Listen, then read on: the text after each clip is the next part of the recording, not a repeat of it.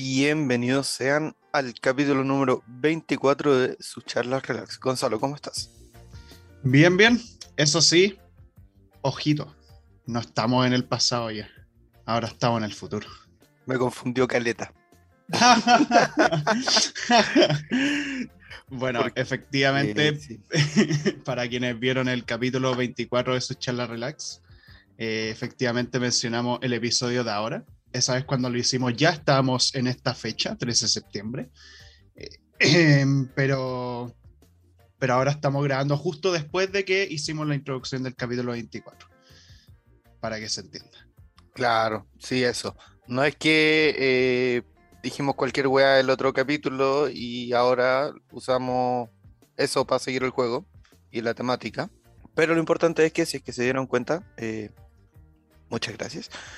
Eh, este no es el capítulo número 24, este en realidad es el capítulo 56 y está siendo totalmente auspiciado, patrocinado y, apadrinado y permitido por la Radio F5, así que muchas gracias. Pueden escuchar todos los otros programas, pueden escuchar eh, Actualizando el Medio, está en Twitch también, eh, todos los domingos a las 9 y cuarto, pueden escucharlos, así que hay noticias en vivo en vez de ver la tele, pueden ver Twitch, está pueden ver también, parece chiste, pero anécdota, pueden ver también sus charlas relax, por supuesto, pueden ver eh, del del podcast, charlas podcast y otros más. Así es. Bueno, ¿de qué vamos a hablar el día de hoy? ¿Qué, vamos, qué tema vamos a presentar para nuestros oyentes y espectadores? como ya anunciábamos, este juego de viajar en el tiempo, el pasado, el presente, el futuro, no sé qué, se nos ocurrió que igual sería buena idea hablar sobre el pasado.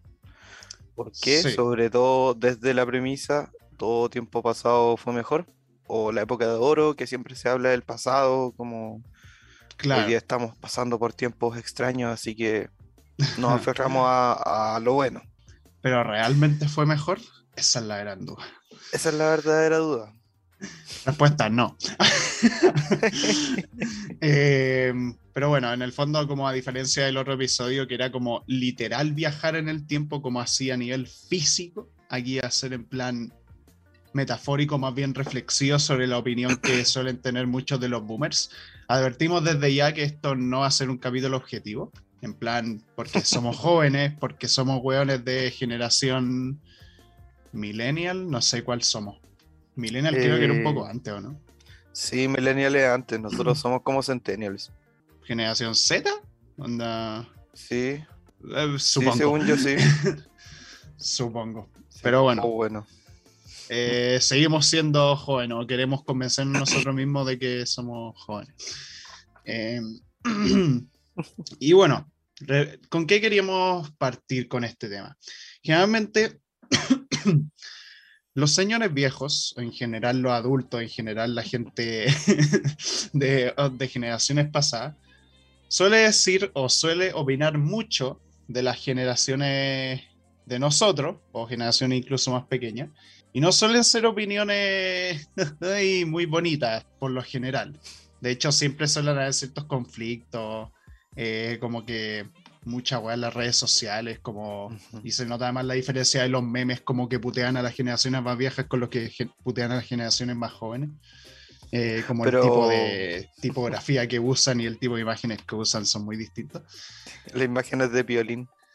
Claro, imágenes de violín o esos emojis como, como esas imágenes que son como frases rodeadas de emojis riendo. No las había E- visto. emoji- emojis que además son de Messenger, que son como antiguas. No actualizado. Sí, Pero pero, ¿sabéis lo que a mí me pasa? Yo pienso que eh, más que una cuestión de eh, generaciones, es que eh, lo que la gente cuestiona es como los tiempos. ¿sí? Como, no es que cuestionan esta generación, aunque así lo dicen, sino que Sí. cuestionan estos tiempos. Que ya vamos a, entrar en, en detalle cada cosa. Pero es que efectivamente son tiempos extraños estos. Sí, sí, tanto para bien como para mal, aunque muchas cosas que vamos a comentar igual un poco para bien quizás, en las cosas que han cambiado a nivel valórico quizás sobre todo. Pero ¿cuál sería la primera como gran cosa con el que podríamos comentar, que normalmente se suele decir harto? Yo creo algo que literalmente a todas las personas nos ha tocado vivir es sobre el respeto, como respetar a las personas mayores. Mm. O a la autoridad. A la autoridad, claro, sí. Aquí es como, no sé, me hace pensar, como, ¿por qué? O, o de dónde sale este, como respetar a las personas mayores. No sé qué pensáis tú. Claro, porque pasa mucho que a veces como que dicen como que ahora se responde mucho a los papás, como cuando, siempre cuando dicen responder es porque es como algo feo, como responder Mm. negativamente. Como no me responda hijo, no se te ocurre hacer eso. Pues así. Eh, como el tema de responder como mal a alguien, y a veces pasa como que ya, a veces como el hijo como que puede que diga algo como muy feo contra el papá, que sea como medio injusto, medio innecesario. Pero a veces ocurre que los hijos pueden hacer cuestionamientos razonables o con incluso con buenos argumentos a sus papás. Y hay papás que en vez de tomárselo bien, como que se lo toman mal. Como, ¿cómo se te ocurre vos, pendejo weón, darme instrucciones, así, o darme consejos? como, como ese tipo de weá. Pasa harto ese, como que lo cuestionan, como que muchas veces se cuestiona esa weá como de, como de esta generación de ahora que contesta tanto los papás y la weá. Y es, es como raro, porque muchas veces suelen decir eso, como que antes se tenía mayor respeto a la autoridad, lo mismo también se dice con, con los pacos, que, que se dice como, no, es que antes se le tenía más respeto a estos buenos. Y es como... Yo lo pondría en duda eso. ¿eh? Es que, por eso digo, más que respeto yo creo que era miedo, es que a eso, a eso iba. Como que cada, cada vez como que se intenta tener menos miedo a ese tipo de figura. Eh, cada vez como que hay una mayor conciencia de que los papás no tienen toda la razón y mucho menos tienen derecho a tratarte mal como hijo, eh, ni Mm. mucho menos tratarte así, como que cada vez más conciencia sobre eso, se intenta comunicar más eso. En cambio, puta, antes era como, weón, el hijo llegaba a decir algo mínimamente cuestionando al papá y el papá así como, o te pegaba un pape, weón, o te gritaba, o claro. Sí, yo creo que va un poco de la mano como con los límites, así como dónde se pone el límite. Cuando ya no puede existir el charchazo o, o el Mm. correazo, se debe poner como la autoridad simbólica. ¿sí? Como que en psicología hablaríamos de la autoridad simbólica. Entonces te dicen así como al papá, a la mamá no se le responde, o al adulto no se le responde. Mm. Y es porque, como no te pueden pegar, se pone en juego una cuestión de poder, po, como esta diferencia de poder. Entonces, como lo que tú decías, pensé esto a propósito de los pacos. Como antes se les tenía más respeto a los pacos. ¿Por qué? Porque si no, estaba el miedo, ¿cierto? El miedo que te hagan algo malo. Pero a raíz de como movimientos de derechos civiles, eh, ya cada vez está menos eso. Como que está este argumento hacia la autoridad nomás, po. Claro. Como, como ya no tengo nada más que hacer, mm, estoy atado de manos, voy a eh, intentar dar miedo diciendo respétame. Sí, sí, en el fondo es así. Y por eso a veces ahora tenemos frases como icónicas frases, como por ejemplo, antes se sacaban los milicos las calles. cosas, bueno, cosas bastante terribles, pero Infortunios. infortunios que se tienen que igual mencionar. Pero también yo creo que eh, a la base de todo esto está como el, el cuestionamiento, que es súper legítimo, por ejemplo, de un niño que pregunta como, ¿por qué tengo que respetar? Como, Claro. ¿por qué no puedo responder? Si es que yo creo que tengo la razón. Ujú, ¿cierto? Así como, ¿por qué si es que yo creo que, que estoy en lo correcto, no puedo decir lo que pienso? claro. Y en ese sentido, yo creo que cabe preguntarse, o, o se ha estado preguntando, ¿qué la gente mayor merece el respeto? Como, ¿por qué un anciano merece el respeto? ¿Cierto? No sé si, si te lo has preguntado, como que típico respeto a los mayores, incluso en el colegio, me acuerdo cuando éramos niños, como que a los niños más grandes les teníamos este temor, porque era como respeta a tus mayores. ¿Te acordáis Claro. de eso? Sí, sí. No, y de hecho me acuerdo que antes se veía como, como casi como terrorífico, como siquiera plantearle a la gente de cuarto medio que se ocuparan la cancha para que los más chicos pudiesen jugar así. Como que Claro. era visto algo como el terror así. Y sí, mira, yo creo que con eso pasa que, puta, en mi perspectiva, el respeto hacia la gente en general es a la gente en general, como un global, ¿cachai? Como no siento que debería haber una separación, onda independiente de raza, género y en este caso edad. Y la cosa es que tú decís, lo que tú decís como pasa harto eso de que como que se establece como una escala, como de Mm. que al mayor se le respeta más que al menor, así. Claro. Es una cosa medio extraña, o sea, yo entiendo que sí, que un anciano obviamente eh, uno puede tener más como consideración con ellos a la hora de lo que es ayudarlos, porque obviamente son personas como más como más débiles físicamente, como mentalmente también, les cuesta más hacer varias cosas, eh, y obviamente uno tiene que ser más atento, pero eso no implica que tú tenés que aguantar comportamientos de mierda por parte del viejo. Claro. Y eso es lo que por alguna razón se tenía pensado tan, durante tanto tiempo que sí se tenía que hacer, porque es el Mm. viejo, porque es el abuelo y se respeta lo que hace. Como me acordé de una frase que no sé si lo has escuchado, que es como ganarse el respeto de alguien. Es como un poco lo mismo, ¿no? Es como, ¿por qué debo demostrar que soy digno de respeto? Claro. Por ejemplo, o por qué, eh, o, o qué clases de acciones eh, te e- equiparan el nivel de respeto a otra persona. Como yo creo que son, son preguntas que claramente alguien se la hizo en algún momento. Después de estas como dudas, ¿no? Así como, ¿por, ¿por qué al mayor hay que respetarlo? O como de dónde nace el respeto. Claro, yo creo que durante todo el capítulo debemos tener un poco la premisa de que como el tiempo cambia, ¿no? O sea, las cosas cambian y, y parte del cambio es que, eh, que hay dos opiniones encontradas. Mm, E- Es súper extraño pensar que, que sea una cuestión generacional. claro. O sea, ahora se habla mucho del tema, por ejemplo, del respeto a los niños, que algo de lo que no se hablaba tanto antes como el tema del respeto a, a lo que dicen, a lo que sienten, respeto a lo que quieren hacer, obviamente con, con ciertas limitaciones por tema de a veces pueden hacer cosas inmaduras, claro, claro. Pero en el sentido de que como que se les tenga más respeto también por, bueno, todo el tema de lo que es su propio espacio, respeto por, por ellos mismos y todo eso. Y puta, antes como que, como que obviamente estaba el tema de, que- de que los padres cuidaban mucho a los hijos y había un amor y un respeto y todo, pero no, pero como que no se hablaba, no se concientizaba tanto, creo yo. Porque antes habían cosas que simplemente era como que la opinión de los niños casi que no importaba. así. Sí, de hecho, ese, ese no- era el tema, como respeto por ellos y cuidarlo obviamente y todo, porque eso es la- el futuro y la web, pero nunca se les consideraba como lo que ellos querían o lo que, bueno, no nunca, pero casi nunca como que ocurría que no se les consideraba tanto su opinión o su o cómo se sentían al respecto. Muchas veces cuando un niño hombre se sentía mal, lo trataban mal como porque era hombre y como no podía comportarse de cierta forma. ¿Cachai? Mm. Eso pasa. Sí.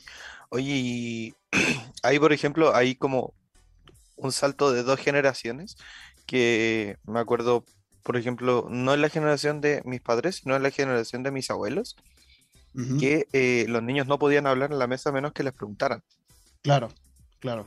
Sí, y como que en un momento cambió y eh, ahí está como tres tiempos, como no podían hablar en la mesa hasta que le preguntaran, o no podían estar en la mesa, luego así como que sí los pescaban, pero ni tanto, y luego como hoy en día que eh, ya sí se piensa efectivamente eh, en, en el niño como una persona que quiere o que puede decidir. Ese, yo creo que eso cubre un poco ese tema, ¿no? Como no sé si algo más que se puede añadir aquí.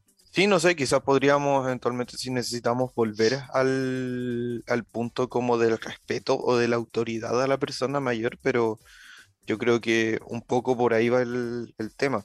Igual quería apuntar algo que decías tú, como sobre eh, el niño que lloraba, como que le decían que no podía llorar por ser niño. También nos hace pensar como en otra cuestión que, que está pasando ahora y que eh, como que se nota el cambio generacional, ¿no? Como Claro, sobre... En el fondo, eh, todos estos temas que vamos a hablar como que en el fondo se relacionan entre sí, ujú. cierto punto. Sí. Claro, y es este tema de eh, como la hombría o la, ¿cómo se dice? Mujerosidad, no, Como mayor, el tema mayor enfoque actualmente en la sensibilidad, quizás. Mm, O como re- un mayor Sí. respeto por la susceptibilidad de la gente, quizás. O sea, Claro, vamos sí. a hablar del dicho de la generación de cristal. es- Como el famoso término culiado que utilizan para. Pa, como. ¿Cómo se dice? Como para bajar Menospreciar. o como para menospreciar como el, mayor respeto que hay hoy en día por la sensibilidad y por el tema de la salud mental. Porque es brigio, o sea, no solamente son gente adulta y todo, he cachado hueones de, de mi edad que utilizan esa misma frase, como de forma no irónica, como, como eh, o sea, he conocido gente como de uno de mi, de mi colegio, que como que hace poco lo escuché decir como, no, pero es que estos cristales así, que se quejan por todo. Y Brígido. literalmente era simplemente porque, no me acuerdo por qué era, pero era por una weá como muy, como muy nada así. Pero bueno, eh, la cosa es que siem- se usa mucho, se- yo lo he visto mucho la gente usar ese término de generación de cristal y la weá, como la gente que se ofende por todo así. Y es como muchas veces se utilizan contextos que están completamente justificados así. Onda, eh, yo he, llegado a ver en gente en internet que hasta llama generación de cristal a gente que se queja porque, porque puta, porque no sé, porque están alegando por el tema del maltrato infantil así. Estaban haciendo, no sé dónde, que estaban haciendo un alegato por el tema de que a los niños se les estaba maltratando mucho, no se les estaba eh, tratando como que respondía y habían güenes diciendo como, miren, estos güenes de cristal, en mis tiempos los niños se les hacía mano dura. como. Sí, yo creo que, eh, o sea, no, no creo, así como intuitivamente, eh, se le habrá comenzado a llamar como generación de cristal, así como porque si es que no se cuida o no se trata con cuidado, es que se quiebra, como he escuchado harto el dicho, así como por cualquier cosa hoy día reclaman o lo que sea, pero Claro. es que está como, como volver a esto, ¿no? Como preguntarse por qué. Sí, y bueno, de hecho ahora me acordé que yo creo que una de las principales partes donde, donde salió todo este tema, como de llamar a la gente así, fue mucho en internet. Porque hubo una época en internet, eh, puta, los, cuando estaba 4chan, cuando están todas estas weas famosas, en que el tipo de humor que se permitía era, puta, de todo. Humor negro, pero así mal, como chiste racista, chiste machista, homofóbico. Y ahí como que nadie decía nada y el que llegaba a decir algo como que se lo hacían mierda. así. Mm, Como que Internet en ese, en ese tiempo era como un sitio muy oscuro, como era un sitio en que no había reglas, en que no había nada y que se permitía todo. y la cosa es que cuando empezó a pasar los años, y esto tampoco es algo como tan antiguo, o sea, es relativamente nuevo, como que empezó a cuestionarse esa weá en Internet, como por qué pasaba tanto eso, como por qué había tanto este tipo de humor que muchas veces era un amor muy bestia, muy desagradable, sobre todo colectivos minoritarios. Y se empezó a cuestionar esa weá y empezó a surgir cada vez más gente en internet alegando por ese tipo de cosas. Empezaron a surgir además las propias páginas como importante establecer sus propias normas contra cierto tipo de chistes o cierto tipo de comentarios o cierto tipo de cosas que se decían o que se hacían. Y mucha gente que de, utilizaba ese tipo de humor como que se enojó por eso. No le gustó, lo empezó a considerar como que era una especie de censura a la libertad de expresión y eh, se armó la grande. Y entonces ahí empezó el tema como del resentimiento por el hecho como de la censura mm, que había claro. contra ese tipo de humor y contra ese tipo de cosas. Entonces mucha de esa gente empezó poco a poco a empezar a, digamos que unirse a ciertos pensamientos un tanto extremistas, porque cuando más se, se llega a reprimir a alguien con este tema de la opinión es como que más puede llegar a un extremo, una ra- radicalidad. Y eso pasó con mucha de esta gente que se empezó a meter muchos pensamientos como muy de la alt-right estadounidense o incluso pensamientos nazis. Y de hecho hay todo un tema con eso porque gran parte de esa gente fue la que logró que Donald Trump triunfara en Estados Unidos. Pero bueno, ese es un tema que ya está súper estudiado y que ya se ha visto mucho. Hay documentales que también hablan del tema. Hay uno que es sobre, no me acuerdo el nombre, pero es sobre cómo la gente, por la gente de Facebook o por la gente de varias redes sociales, se logró un mayor apoyo a Donald Trump. eh, con el tema además de un masivo como usar los bots y todo eso. Pero en el fondo, todo eso surge un poco ahí, surge un poco como, como de la censora, como el ataque a estos pensamientos, a este tipo de humor medio retrógrado. Que ojo, yo personalmente feliz que cada vez como que se regulen más esas cosas porque personalmente como que el humor negro como que es un tipo de humor que dependiendo de cómo se haga puede ser muy dañino como que y también en qué contexto y a qué gente puede llegar. Por eso digo que es como medio problemático y bueno ahí también ya no es solamente el tipo de humor sino que también con cosas más serias también pasa que que simplemente se está alegando por cosas que no deberían pasar directamente. O sea, hay gente que llama generación de cristal a gente que alega por maltratos de hombre a sus mujeres, a su esposa. Entonces... Sí, yo me inclinaría mucho por pensar que eh, esto, como el dicho generación de cristal, es un poco así como la del weón picado, así como eh, me estás censurando, entonces voy a mm. llamarte generación de cristal. Y, y, yo creo que sobre todo está ahí el tema, así como cuando alguien siente que le están censurando por decir algo como no políticamente correcto, como no me gusta mucho el, término políticamente correcto, creo que está como muy manoseado, pero eh, en el fondo es eso, así como cuando alguien me dice lo que se debe hacer, sobre qué se debe hacer chiste o sobre qué no se debe hacer chiste, eh, ahí comienzan a, aparecer estos dichos como de generación de cristal.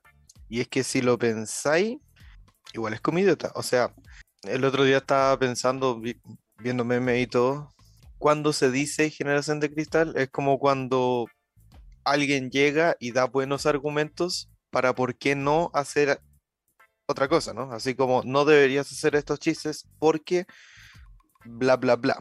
¿Cierto? Mm. Entonces es como eh, esta generación de cristal eh, va a destruir la lengua. Es como ya el, el weón llorando porque eh, se usa género neutro. Claro. Es como... no, no solo la lengua, va a destruir la cultura. Eso, eso. Entonces... Esa, es la parte como irónica igual. Como mm. la parte irónica, como que tanto utilizan, generalmente esa gente utiliza el término generación de cristal, pero son los que más se ofenden y más se ponen iracundos cuando alguien utiliza la letra E en el lenguaje neutro. Y también cuando incluyen a, personajes diversos, por así decirlo, en series, películas, juegos.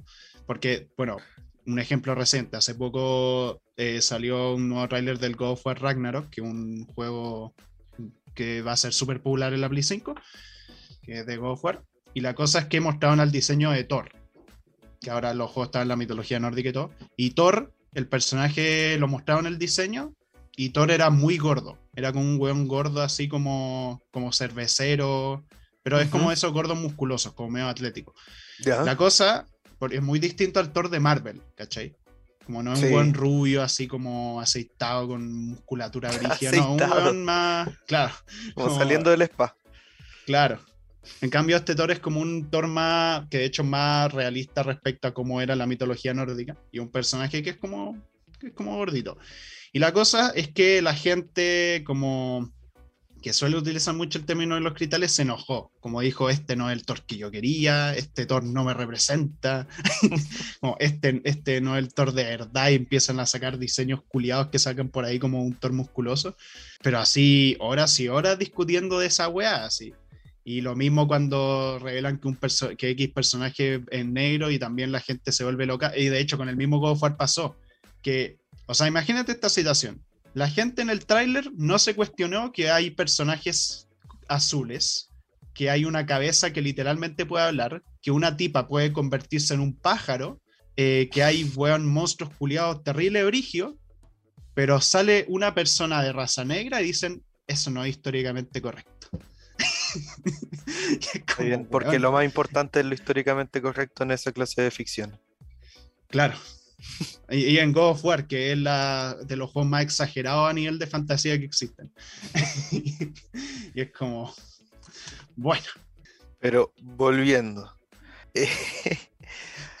a ver, si esto de eh, el tema de la generación de cristal Aquí el Ariel me ayuda con, con un término que estaba buscando hace un buen rato, que era sobre el tema de la masculinidad y la masculinidad tóxica Mm. sobre todo. Es como, de alguna manera, eh, uno es hombre o alguien es mujer, ¿cierto? Y cómo eso conlleva tener muchos tipos de actitudes que no necesariamente van de acuerdo al ser hombre, sino a lo esperado por ser hombre. Aquí ya un, un tema como de, de perspectiva de género y todo, pero básicamente es como no llores porque eres hombre, eh, cómo no vaya a agrandar tu, tu combo en el Burger King, eres mujer por no agrandarlo, o, Eh. o un montón de cuestiones como desafíos que uno debe demostrar su hombría y cuestiones así, que hoy día a nosotros nos parece estúpido, porque básicamente lo hemos hablado, pero en otros Sí. tiempos no. Hace no mucho me dijeron que era pussy porque no quise ponerle pepinillo a mi pan. Pero bueno, es, eso de la comida, sabéis que yo no lo entiendo, es muy raro. Como por qué chucha menos hombre por comer menos o por no comer cierto tipo de alimentos. No, creo que todavía ahí leí un artículo sobre ese tema, creo. Mm, sobre el veganismo, como Ah. la masculinidad, masculinidad y el veganismo, que básicamente, eh, no sé, es como ahora que viene el 18, como el hombre va a ser el asado, ¿sí? El hombre Mm. va a ser como eh, el, el alma de la fiesta y, y también es chistoso porque uno muchas veces pregunta a un hombre, así como si es que sabe cocinar, como sí, sé hacer asado. O no sé, muchas cuestiones como eh, referidas a lo masculino, sobre todo en las tradiciones, que es como, sí, yo voy a atender a los invitados, porque voy a ser el guatón parrillero, ¿cachai? Un montón de weas, así que está como totalmente unido uno con otro. No, y además de, bueno, además del tema de la alimentación, también tenéis todo el tema de los comportamientos. Como la otra vez leí, Mm. creo que en Reconfigurándonos, que es una página de Instagram muy buena, que mencionaba cómo los hombres como que siempre solemos tener, y aquí digo solemos porque igual he llegado a pecar de eso, como solemos tener como una especie de como de códigos que tenemos como que cumplir como hombre o actitudes que tenemos que mantener como para demostrar algo.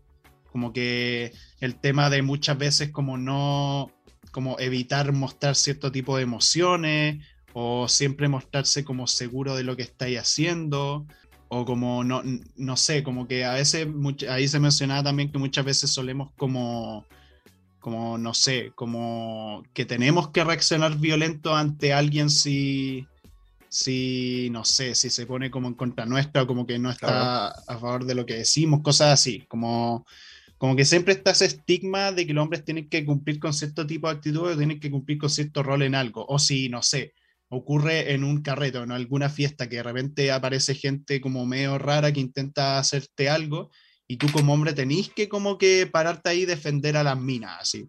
O defender al resto del grupo porque eres como el buen fuerte, supuestamente. Como el... Y si no lo así, palís callar. Mm, comillas, como el rol del padre, po. Claro, claro. como de cuidar, de proteger, de, de todo esto que es como proteger de lo externo, Mm, como de aquello que viene a atacar. claro. Y en ese sentido yo creo también que, que es importante en esta cuestión de las generaciones, así como porque en, esta, en todo esto que hemos hablado sobre las alteridades, como lo distinto a lo que uno está acostumbrado, como a personajes que no son he- hegemónicos, que no son como el personaje blanco, el personaje fuerte, el personaje cis o lo que sea. Es como aquello que viene de afuera. ¿sí? Entonces, si es que lo pensáis como en metáfora, aquello que viene de afuera va a contaminar esto de adentro, esta cultura que tenemos, y Mm. tenemos que cuidar nuestra cultura. Entonces, es el rol del hombre mantenerse más fiel a las tradiciones y resistir a todo esto. En Claro. ese sentido, yo pienso mucho más en personas hombres que usan el, el término de la generación de cristal. Sí. Y no creo que sea eh, casualidad, po. No, no, no, se relaciona mucho y bueno, ahí entra otro tema también, otro tema importante que, que el tema de cómo mantener la pureza del pasado de las tradiciones, también el tema de oh. pureza racial, porque ahí ya veis que muchas de las generaciones más viejas suelen tener un tema con los inmigrantes o con gente de otra raza. Y eso es algo que nuestra generación siento que se está mejorando harto, como el tema de no solamente mayor respeto a otras razas, mayor respeto a gente de afuera, como entender que todos somos personas y que por lo tanto el tema de excluir por X o Y motivo es absurdo. Y además cada vez como que se está reflexionando más sobre el tema como del género, del tema de un mayor respeto a la mujer, de un mayor respeto en general a todos tipos de hombres, en el sentido de que no solamente el hombre como fuerte y iracundo el one que se respeta, y además el tema también de que cada vez hay un mayor respeto a la diversidad de géneros, que no solamente hay dos géneros. Y que muchas de las generaciones como más viejas no logran comprender. Algunos por tema de que simplemente como que no lo comprenden tanto, les confunde y todo eso, y otros porque generalmente les molesta, así. Es, es, complicado, pero por lo menos siento yo que ahora mismo como que se están haciendo harto esfuerzo y se está progresando harto en ese sentido. Como que ahora se, visibiliza más y, y, ojo que hace no tantos años era muy distinto. O sea, yo creo que en los años 80, 90, yo escuchaba anécdotas como de gente, no sé, una vez Dross contaba en un live stream que él en Venezuela cuando era chico, en los 90, ahí tú decías que eras gay y te mataban en el colegio. O te sacaban la chucha al menos, o prácticamente tu vida no volvía a ser la, misma nunca más. Sí, incluso yo creo que hoy en día nada que ver, como que él como que como que ha recibido comentarios de mucha gente como piropos de hombres hacia él, como que se siente como bacán por eso, pero que además como que hoy en día ha cambiado mucho esa sensación. Sí, iba a decir que eh, no, ni siquiera comparando con 80s o 90s, incluso hasta hace 5 años. Mm. Ay, espérate. ¿Qué pasó? Ahí sí. tenía la cámara sucia, creo.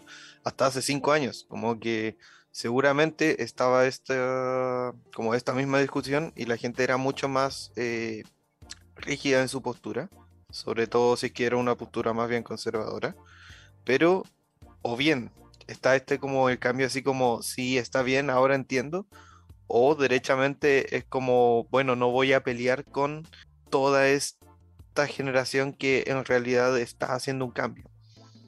Claro, como que claro, muchas veces para bien o para mal, ahí está como el, el, dejar de, de, hacer el gallito y decir como, bueno, el cambio se viene igual.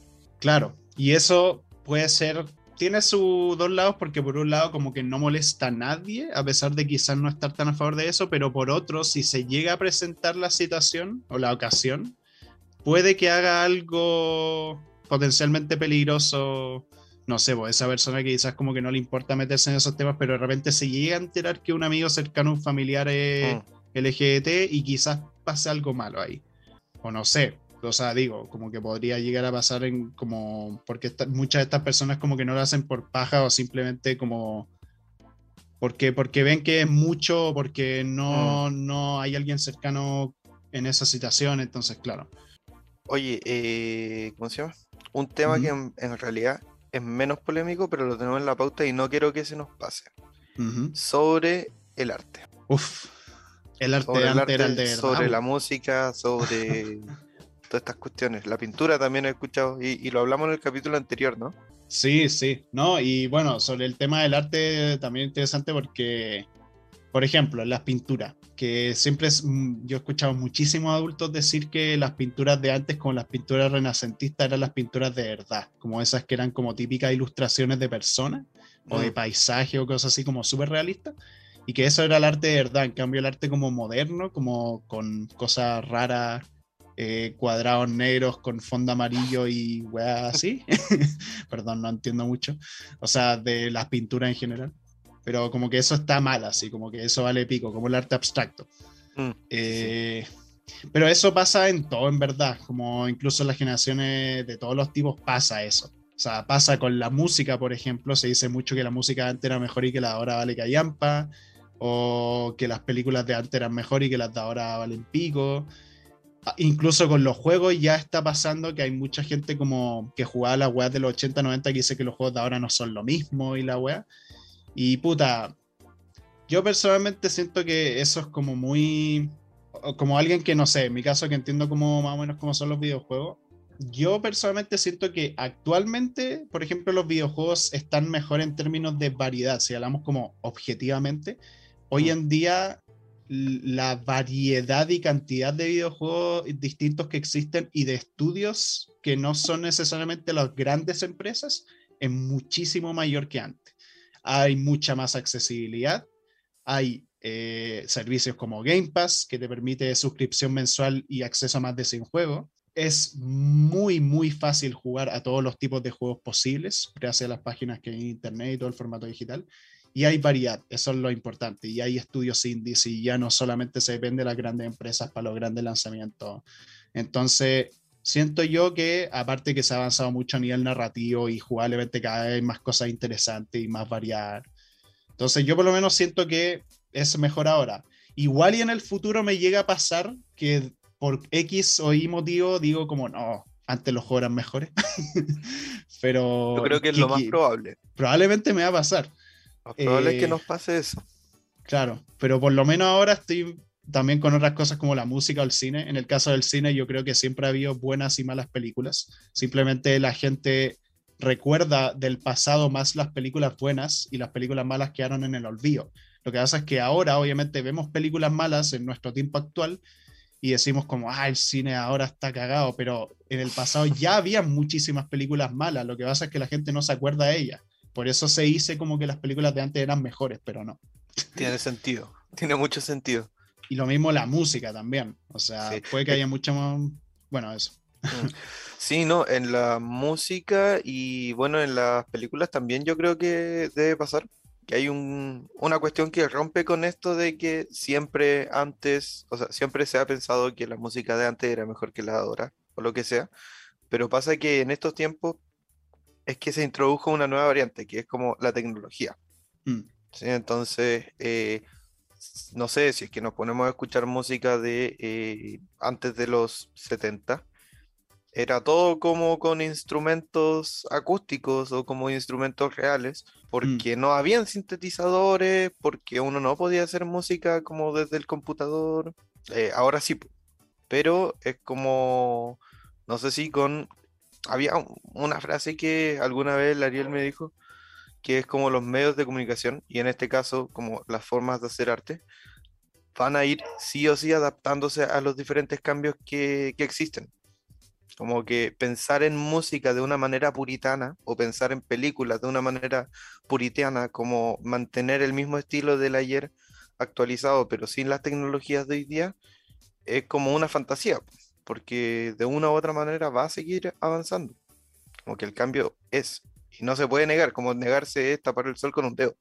Sí, sí, no, y aparte, igual es entendible que, que los cambios, esos cambios puede llegar a que la gente le guste más o menos. O sea, a mí, por ejemplo, hay música de los 60 que no me gusta. O sea, que entiendo por qué son tan buenas o por qué son consideradas como de las mejores de su tiempo, pero yo como que la escucho y no me hace sentir tanto por un tema del ritmo que quizás tiene mm. o como el tono que tiene, porque también por un tema que a mí me gusta igual la música, mi gusto musical es raro, es como que me gusta mucho la música de rock como con harto ritmo, con harto movimiento, con instrumentos como eléctricos y toda la wea. Y al mismo tiempo me gusta la música instrumental como orquestal medio clásica. Me pasa una wea rara, me gusta mucho la música de videojuegos que es como, como orquestal. Mm como con bandas que está desde la puta y coro y todo, pero a la música clásica tipo Mozart, Beethoven, como que no me, como que la puedo apreciar, pero no me, no me apasiona. Es, raro, como que se nota que son distintos, a pesar de que son del mismo género, pero son distintos en los ritmos, en los tipos de, de weas que hacen, no cacho música, pero, pero sí. Sí. No sé, es como si uno tuviera que eh, ponerse en el mood de la canción o la película o lo que sea para eh, como entre comillas entender o como buscar compatibilizar con, con una escucha. Es como que el escuchar no es solo pasivo, sino también tenéis que integrarte en eso. como me pasó también eh, viendo 12 hombres en pugna o 12 Angry Men, mm. que es una película que igual es bastante vieja, pero es demasiado buena, me gustó mucho. Pero lo que sí es que tuve que ponerme en el mood. ¿sí? No es como, no sé, es extraño también porque como con, con, el día a día todo tan rápido que uno suele estar como en el, dentro de lo vertiginoso que es, eh, darse un tiempo para ver una película o para escuchar bien música o lo que sea, es como medio contradictorio, yo creo, en, eh, no sé, como en, en la vorágine de la vida. Sí, no, eh, eh, con el tema del cine igual lo entiendo. De hecho, no sé, mi hermano, por ejemplo, eh, en su caso no soporta las películas en blanco y negro. O películas que, como que él siempre me pregunta de qué año es, como una película. Y mm. dependiendo del año que es, ve si la ve o no. Porque igual es cierto, a mí me gusta el cine de todas las épocas, pero también porque estudio el tema y también porque me gusta mucho como películas de todos los tipos pero sí me doy cuenta lo diferente que es ver una película de los 80 con una película del 2010, por ejemplo. Es, los ritmos son muy distintos, el tema del pacing es muy diferente, el tipo de humor que se utiliza es muy distinto, eh, la forma en cómo interactúan los personajes distintas, como que hay unas, unos códigos a nivel de guion y a nivel de cómo son las interpretaciones actorales que se sienten diferentes, como que es raro, es como, y lo mismo, veía una película del año 1940 y nada que ver, o sea, visualmente no es lo mismo, como que se nota que los settings además no son lo mismo, como que se notan más de teatro antiguamente, después ya eran locaciones más reales, hablo del cine estadounidense. Eh, y ya después como pantallas verdes, pero pero sí, es como, y bueno, ahí el tema de las tecnologías se vuelve a meter ahí nuevamente, que también implica también un feeling visual y sonoro muy diferente al que había antes. Y bueno, antes mencionaste el tema de los medios de la comunicación, y aquí hay otro tema interesante, que esto tiene que ver también con un caso reciente como medio polémico que hubo, que es el tema de periodistas versus streamers. Como sobre todo el tema de los periodistas que son como de los viejos, así como los periodistas como más clásicos que siempre los medios tradicionales para ellos han sido o los diarios, la prensa escrita en general, eh, o la televisión, y empezaron a surgir estos streamers que, bueno, el caso de Ibai, que Ibai se logró comunicar con futbolistas como el Cunagüero, como Messi, como Piqué. Piqué, de hecho, creo que eh, con el que ahora está haciendo como cosas bien importantes ahora, como que parece que ahora quieren incluso comprar los derechos del Mundial, que es como que ya es como una weá brigia.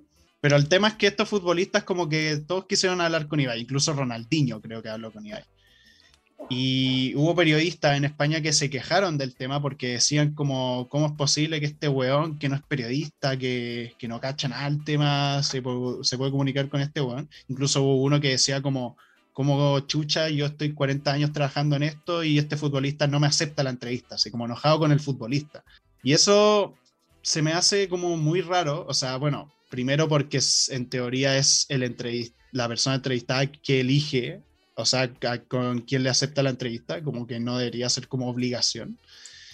Y segundo, tú veis como la forma en cómo Ibai habla con estos weones, y habla de forma natural, habla casi como no pretende preguntarle cosas por la nota periodística o por el título ni nada, sino que les habla casi como si fueran panas, así, como si fueran amigos. Y eso es algo que el mismo Cunagüero le dijo en un, en un directo, estaban los dos en la casa y él le comentó eso, que él si no hablaba tanto con periodistas porque no le interesaba hablar con ellos, que no encontraba inter interesantes que decir con ellos porque muchas veces hacían preguntas que para ellos le era incómodo en cambio, para él hablar con Ibai era como hablar con un amigo cercano. Así. Claro. ahí está como la diferencia de, de, la intención, en el fondo, como de cada uno, en el fondo, como por qué estoy contactando a esta persona, o por qué estoy contactando a esta celebridad. Claro. Es porque tengo que hacer un trabajo y tengo que obtener cierta información y debo hacerlo de la mejor manera posible, o es porque quiero pasar tiempo con él y quiero compartir un espacio virtual con esta persona. Claro. claro me parece que ambos son legítimos, pero son distintos. Sí, no, son distintos y de nuevo, eh, que existan ambas cosas obviamente está súper bien y de hecho había periodistas que defendían a Ibai, como yo soy Pedro Herol. Y la cosa es que ahí entraba como el debate, como que muchos de estos buenos que creían como casi que el periodismo iba a desaparecer y la weá, y es como, como no realmente, o sea, lo que pasa es que claro, era raro el hecho de que como que Ibai, como se considera como tan fácilmente, entre comillas, una entrevista exclusiva con Messi cuando se unió al PSG, pero, ¿qué ocurre? Que mucha de esta gente no sabe que Ibai tiene también una trayectoria por detrás, como no es que el bueno haya salido de la nada, o que simplemente haya hecho directo en Twitch y como listo, fama absoluta y mansión y wea, sino que el weón estuvo trabajando, puta, desde los 18 años como caster del LOL en una wea profesional, en una wea seria, y durante harto tiempo, y puta, aparte que el weón, puta, logró hacerse famoso por su Twitter, por, la, por el tema del casteo, eh, las weas que hacía YouTube y cosas así, y de repente se hizo streamer y ya la wea eclosionó. pero, o sea, hay una trayectoria por detrás, pero además es un tema de que, de nuevo, son, son ellos los que eligen estar con él o no, como cuando estos periodistas se enojan es, es muy raro, es como es extraño, o sea, entiendo que quizás porque sienten como que ya, como que su trabajo no vale y eso, pero no sé, yo no, yo por lo menos siento que su trabajo no va a desaparecer y aparte sigue siendo una labor súper importante. Eh, pero en otros medios, como que hay que entender que el medio de Twitch es un mundo muy distinto y que ahí el tipo de público también es diferente, como que ellos no van a ver a los futbolistas como por una web periodística de querer informarse de algo, sino que quieren verlos porque, porque Twitch funciona de una manera que es más casual, por así decirlo, la comunicación, es más de conversación, es más de la persona interactuando con el público, como de forma más... Como si fuera alguien que te esté dando compañía, claro, y que mm. sea inmediato. Entonces... Claro, o sea, claro decía como inmediato, como sin la mediación, que es la editorial, que es el como la institucionalidad de un del, del medio en el fondo, como del periodismo. Que eh, sí yo pensaba como dentro de todo es complicado entender qué es Twitch. Como que a, mí me costó mucho entender qué es Twitch. Me costó mucho como entender esta wea como del streaming. Como pensarlo como eh, un, complemento o como algo que está al ladito de los medios de comunicación. Eh, de todas maneras, como que viene a romper el esquema que existe. Y en ese sentido, por ejemplo, a mí me costó muchos años dejar YouTube y comenzar a ver algunas cosas en, Twitch. Y en ese sentido, eh, vuelvo a la pregunta que era como la primera pregunta que nos, nos hacíamos. Como, ¿de qué cosas nosotros vamos a quedar obsoletos? O como, ¿en qué cosas mm. tú ya te sientes obsoleto? Claro, pero eso sí como, eh, como para finalizar con el tema de los medios, como o sea, algo, algo que se nos enseñó harto en la carrera de comunicaciones es que los medios nunca mueren, sino que los medios, ¿cómo era la frase?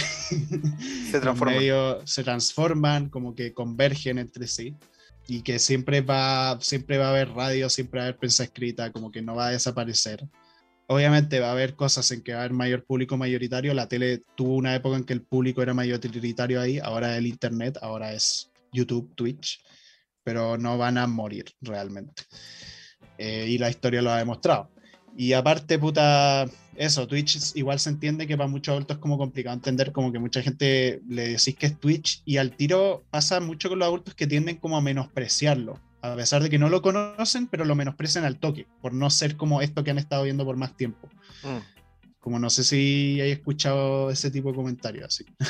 Mm, no, en realidad no. Sí creo que sí, para la graduación que tuvimos en el colegio, se transmitió como vía streaming la graduación, así como para las personas que no pudieron asistir. Y ahí estaba como el comentario, que eso fue hace como cuatro o cinco años ya, como hace harto tiempo antes de que estén tan de moda estas plataformas. Pero ya ahí estaba como el comentario, como para qué están eh, transmitiendo esto, como qué estupidez. Pero en general no, no me he topado como con eso, así como para qué existe esa plataforma o... Mm. Pero bueno, volviendo a lo, a lo, que me habéis preguntado sobre el tema de si me siento obsoleto con algo, con mm. TikTok. con TikTok. es que, bueno, en el capítulo 54 habíamos comentado esto de que como ya, mañana me descargo TikTok, como al día siguiente de grabar, y lo hice. No entendí nada. Te he mandado millones de TikToks. Juaco, borré el TikTok dos días después de descargarlo, o sea que no, he visto nada de lo que me han mandado. es que yo creo que eso va a empezar a pasar como estas nuevas redes sociales que quizás como que no las voy a entender tanto, como que ya me acostumbré mucho a Instagram sobre todo a Facebook, Twitter, cosas así.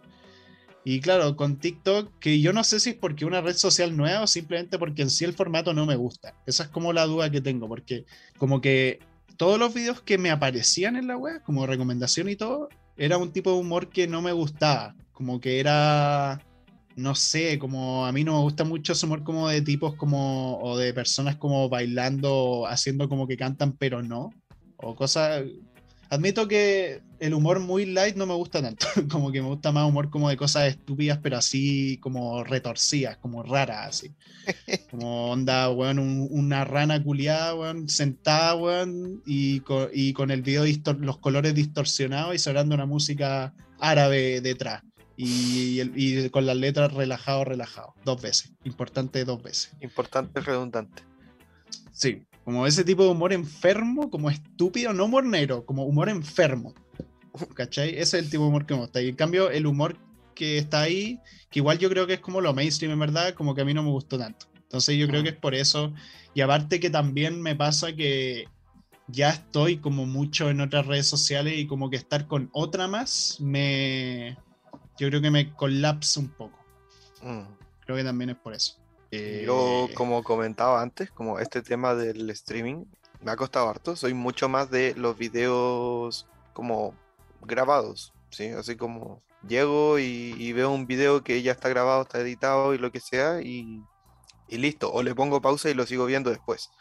Como esta weá del streaming a mí me no me termina de convencer porque es como, puta, quiero ir al baño y volver y seguir viendo lo que estoy viendo, pero no puedo porque va a pasar el tiempo es como la tele, como, bueno, efectivamente es como la tele, ¿no? Es como, tengo que ir al baño y dejo de ver la tele. No, ahora, con la diferencia de que igual podéis ver la repetición, como mucho más fácil de lo que podía hacerlo con la tele.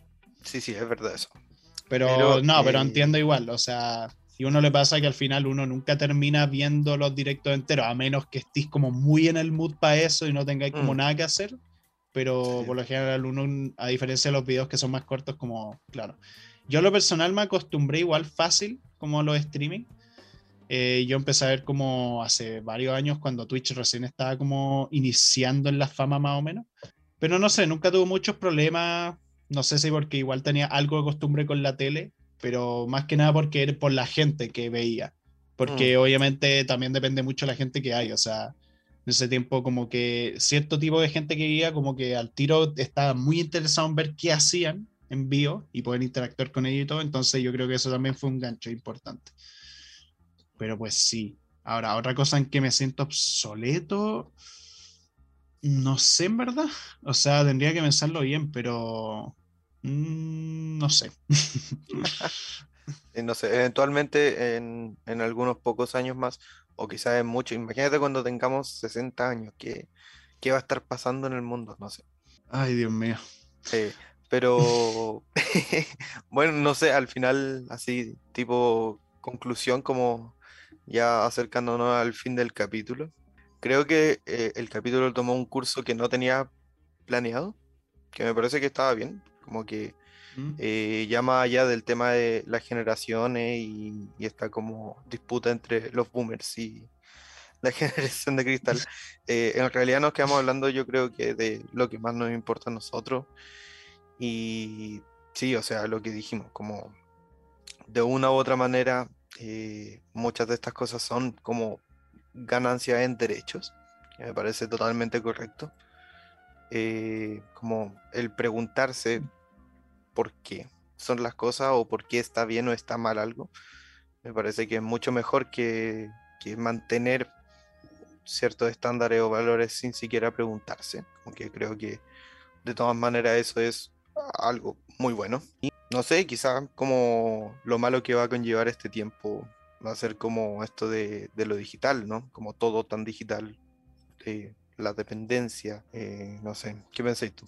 Em, sí, o sea, el tema de las generaciones como boomers y todo eso, creo que vamos a mejor, como que creo que o sea, vamos a mejor en un sentido social el tema de que el mundo se acaba, bueno, ese es otro tema, pero, por lo menos en términos sociales, en términos de aceptación de las personas y como de un mayor trato y mayor respeto, y ojalá que las generaciones más jóvenes que nosotros, como que de verdad en los colegios el ambiente sea mejor de lo que fue en los nuestros y en los anteriores, o sea, en las anteriores generaciones.